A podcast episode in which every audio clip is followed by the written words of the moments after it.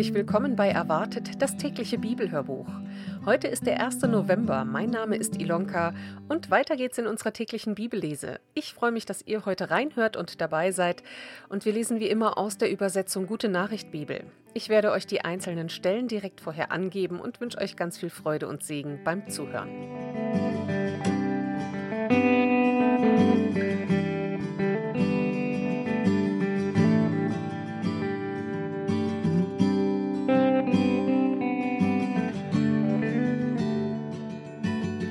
Beginnen wir das Buch Hesekiel und lesen von Kapitel 1, Vers 1 bis Kapitel 3, Vers 15. Ezekiel schaut Gottes Herrlichkeit. Im 30. Jahr, am fünften Tag des vierten Monats, das ist im fünften Jahr, nachdem man König Joachim in die Verbannung geführt hatte, erging das Wort des Herrn zum ersten Mal an Ezekiel, den Sohn des Priesters Busi. Dies geschah in Babylonien am Fluss Keba, Damals legte der Herr seine Hand auf Ezekiel und nahm ihn in seinen Dienst. Ezekiel berichtet, ich lebte unter den Verbannten aus Juda am Fluss Keba. An jenem Tag öffnete sich der Himmel und ich hatte eine Vision. Ich sah, wie der Sturm eine mächtige Wolke vom Norden herantrieb. Sie war von einem hellen Schein umgeben und Blitze zuckten aus ihr. Die Wolke brach auf, und aus ihrem Inneren leuchtete ein helles Licht wie der Glanz von gleisendem Gold. In dem Licht sah ich vier Gestalten, die wie Menschen aussahen, doch hatte jeder von ihnen vier Flügel. Sie hatten Menschenbeine mit Hufen wie Stiere, und ihr ganzer Körper funkelte wie blankes Metall. Unter den Flügeln sah ich vier Menschenarme, je einen Arm unter einem Flügel. Mit zwei von ihren Flügeln bedeckten sie ihren Leib, die beiden anderen hatten sie ausgespannt und mit den Enden der ausgespannten Flügel berührten sie sich gegenseitig. Jede der geflügelten Gestalten hatte vier Gesichter. Vorne das Gesicht eines Menschen, rechts das Gesicht eines Löwen, links das Gesicht eines Stiers und hinten das Gesicht eines Adlers. Sie konnten sich in alle vier Richtungen bewegen, ohne sich umzuwenden. Sie gingen, wohin der Geist Gottes sie trieb. Zwischen den geflügelten Gestalten war etwas, das wie ein Kohlenfeuer aussah, und etwas wie Fackeln zuckte zwischen den Gestalten hin und her.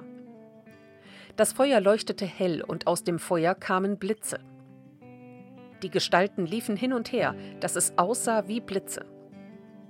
Als ich genauer hinsah, erblickte ich neben jeder der vier Gestalten ein Rad, das den Boden berührte. Alle Räder waren gleich groß und funkelten wie Edelsteine. In jedem Rad war ein zweites Rad im rechten Winkel eingefügt, so dass es nach allen vier Richtungen laufen konnte, ohne vorher gedreht zu werden. Die Räder waren riesengroß und ihre Felgen waren ringsum mit funkelnden Augen bedeckt, ein furchterregender Anblick. Wenn sich die geflügelten Gestalten fortbewegten, dann bewegten sich auch die Räder mit ihnen, und wenn sich die Gestalten von der Erde erhoben, hoben sich auch die Räder von der Erde. Ein Geist und ein Wille beherrschte alle vier. Wohin sie auch gingen, die Räder gingen mit, denn sie wurden von den Gestalten gelenkt. Ganz gleich, ob die geflügelten Gestalten sich bewegten oder stillstanden oder sich von der Erde erhoben, die Räder taten dasselbe. Über den Köpfen der vier Gestalten sah ich etwas wie eine feste Platte, von der ein schreckenerregender Glanz ausging, wie von einem Kristall. Sie ruhte auf den Köpfen der Gestalten. Unter der Platte hielten die Gestalten je zwei ihrer Flügel ausgespannt, mit deren Enden sie sich gegenseitig berührten. Mit den beiden anderen Flügeln bedeckten sie ihren Leib. Ich hörte das Rauschen der Flügel. Es dröhnte wie die Brandung des Meeres, wie ein Heerlager, wie die Donnerstimme des allmächtigen Gottes. Wenn sie stillstanden und ihre Flügel sinken ließen, hörte es nicht auf zu dröhnen, denn auch über der Platte rauschte es laut. Auf der Platte aber stand etwas, das aussah wie ein Thron aus blauem Edelstein, und darauf war eine Gestalt zu erkennen, die einem Menschen glich. Oberhalb der Stelle, wo beim Menschen die Hüften sind, sah ich etwas, das wie helles Gold aussah, umgeben von Feuerflammen, und unterhalb etwas wie loderndes Feuer. Die ganze Gestalt war von einem Lichtkranz umgeben, der wie ein Regenbogen aussah, der nach dem Regen in den Wolken erscheint. Ezekiel wird zum Propheten berufen. So zeigte sich mir der Herr in seiner strahlenden Herrlichkeit. Als ich diese Erscheinung sah, stürzte ich zu Boden. Darauf hörte ich jemanden reden, der sagte zu mir, Du Mensch, steh auf, ich habe dir etwas zu sagen. Da kam Geist in mich und stellte mich auf die Füße. Dann hörte ich ihn zu mir sagen, Du Mensch, ich sende dich zu den Leuten von Israel. Sie sind ein widerspenstiges Volk, das sich gegen mich auflehnt. So haben es schon ihre Vorfahren getan, und sie selbst sind nicht besser. Auch zu den anderen Völkern sende ich dich, aber vor allem zu diesem frechen und trotzigen Volk. Du sollst zu ihnen sagen, so spricht der Herr, der mächtige Gott. Auch wenn sie widerspenstig bleiben und nicht auf dich hören, sie sollen wenigstens wissen, dass es einen Propheten bei ihnen gibt. Du, Mensch, hab keine Angst vor ihnen und ihren Spottreden. Du wirst unter ihnen leben wie unter Skorpionen, wie mitten im Dorngestrüpp. Aber du brauchst dich nicht vor ihnen zu fürchten. Sag ihnen die Worte, die ich dir auftrage, ganz gleich, ob sie auf dich hören oder nicht. Du weißt ja, sie sind ein widerspenstiges Volk. Du selbst aber, du Mensch, höre, was ich dir zu sagen habe. Sei nicht trotzig wie dieses widerspenstige Volk. Mach deinen Mund auf und iss, was ich dir gebe. Ich schaute auf und sah vor mir eine ausgestreckte Hand, die eine Buchrolle hielt. Als die Rolle geöffnet wurde, sah ich, dass sie auf beiden Seiten mit Klagen, Seufzern und Verzweiflungsschreien vollgeschrieben war. Er sagte zu mir, Du Mensch, nimm diese Buchrolle und iss sie auf. Dann geh und sprich zu den Leuten von Israel. Ich öffnete den Mund und er gab mir die Rolle zu essen. Er sagte, Du Mensch, verspeise diese Buchrolle, die ich dir gebe, fülle deinen Magen damit. Da aß ich die Rolle, in meinem Mund war sie süß wie Honig. Weiter sagte er zu mir, Du Mensch, Geh nun zu den Leuten von Israel und verkünde ihnen die Worte, die ich dir sage. Ich sende dich nicht zu einem fremden Volk mit einer unverständlichen Sprache, sondern zu deinem eigenen, dem Volk Israel. Wenn ich dich zu fremden Völkern schicken würde, deren Sprache du nicht verstehst, sie würden auf dich hören. Aber die Leute von Israel werden nicht auf dich hören, denn sie wollen nicht auf mich hören. Sie alle haben eine eiserne Stirn und ein steinernes Herz aber ich mache dich ebenso hart wie sie. Ich mache deine Stirn so eisern wie die ihre, noch härter als Feuerstein, so hart wie Diamant. Sie sind ein widerspenstiges Volk. Aber erschrick nicht vor ihnen, lass dir von ihnen keine Angst einjagen. Weiter sagte er zu mir, Du Mensch, hör gut zu und merke dir alle Worte, die ich dir sage. Dann geh zu den Verbannten aus deinem Volk und sag zu ihnen, so spricht der Herr, der mächtige Gott. Kümmere dich nicht darum, ob sie darauf hören oder sich abwenden. Dann nahm der Geist des Herrn mich weg. Hinter mir hörte ich den donnernden Ruf, Gepriesen sei die Herrlichkeit des Herrn in ihrer himmlischen Wohnung. Der Ruf war begleitet von einem mächtigen Getöse, dem Rauschen der ausgespannten Flügel der vier Gestalten und dem Dröhnen der rollenden Räder. Der Geist führte mich weg und ich ging meinen Weg verstört und sehr erregt. Die Hand des Herrn lag schwer auf mir. So kam ich zurück zu den Verbannten, die in Tel Abib am Fluss Keba lebten. Sieben Tage lang saß ich dort starr und regungslos.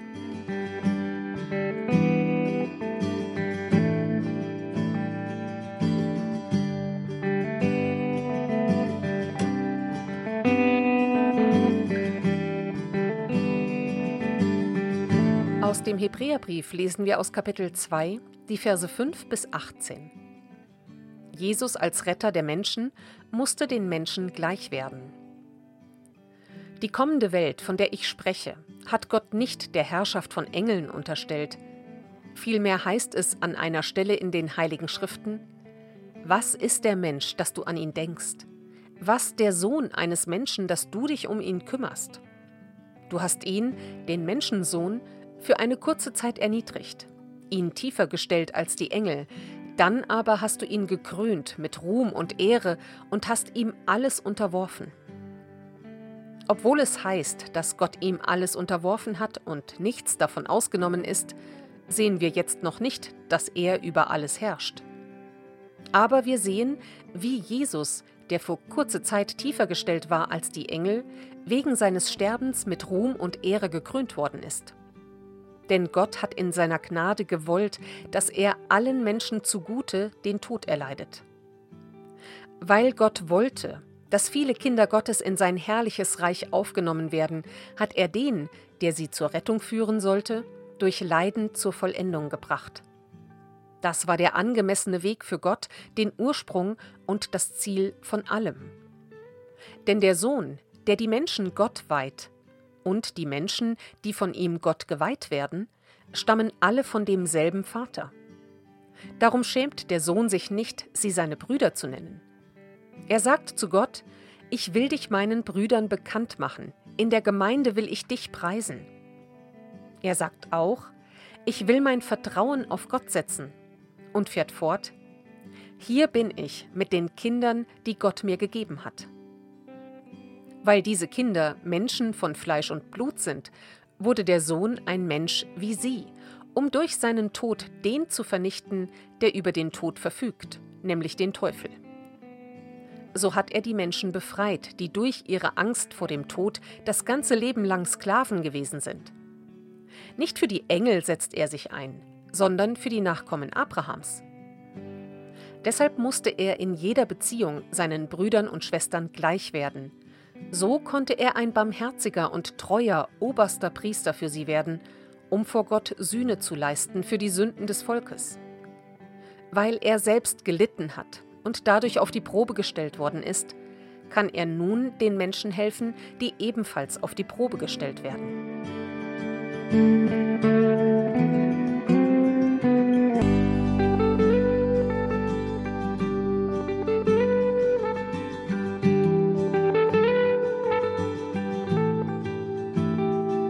Psalm 104 lesen wir die Verse 1 bis 23.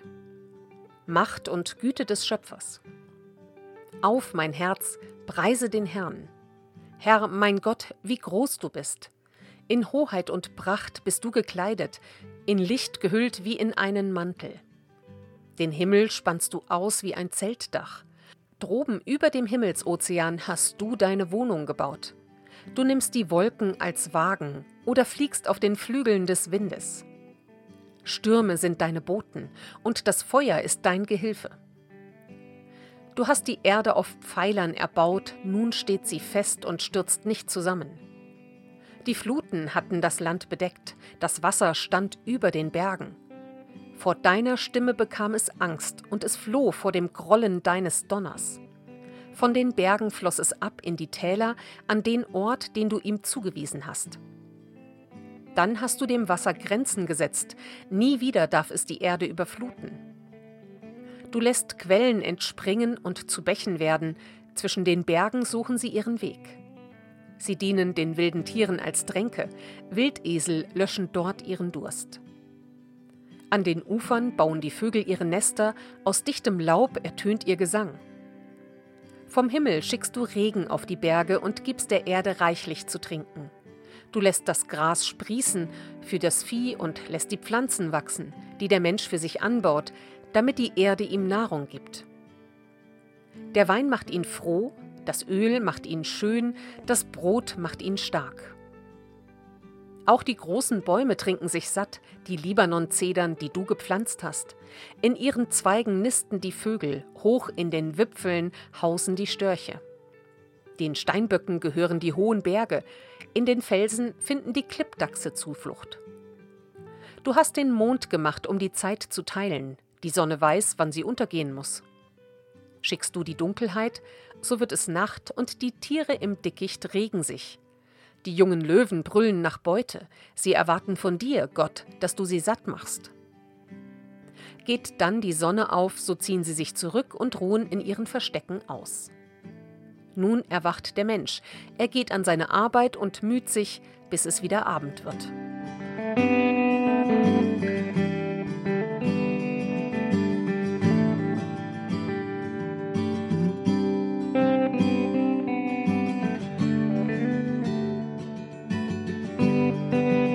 Aus Sprüche Kapitel 26 lesen wir Vers 24 bis 26. Ein gehässiger Mensch ist voller Falschheit, aber er versteckt sie hinter Schmeichelworten. Und wenn er noch so freundlich redet, glaubt ihm nicht. Er hat alle erdenklichen Teufeleien im Sinn. Seinen Hass mag er eine Weile verbergen können, aber schließlich wird er von allen durchschaut.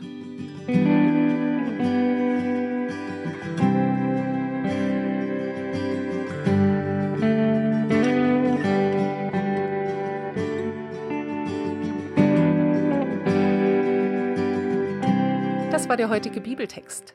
Heute steht die Losung in 5. Mose 32, Vers 7. Gedenke der vorigen Zeiten und hab Acht auf die Jahre von Geschlecht zu Geschlecht. Frage deinen Vater, der wird's dir verkünden. Deine Ältesten, die werden's dir sagen. Und aus 2. Timotheus 1, Vers 5. Ich erinnere mich an den ungeheuchelten Glauben in dir, der zuvor schon gewohnt hat in deiner Großmutter Louis und in deiner Mutter Eunike. Ich bin aber gewiss auch in dir. Und damit wünsche ich euch heute einen ganz gesegneten Mittwoch. Und wenn ihr wollt, hört auch morgen wieder rein. Wir lesen natürlich weiter. Bis dann. Tschüss.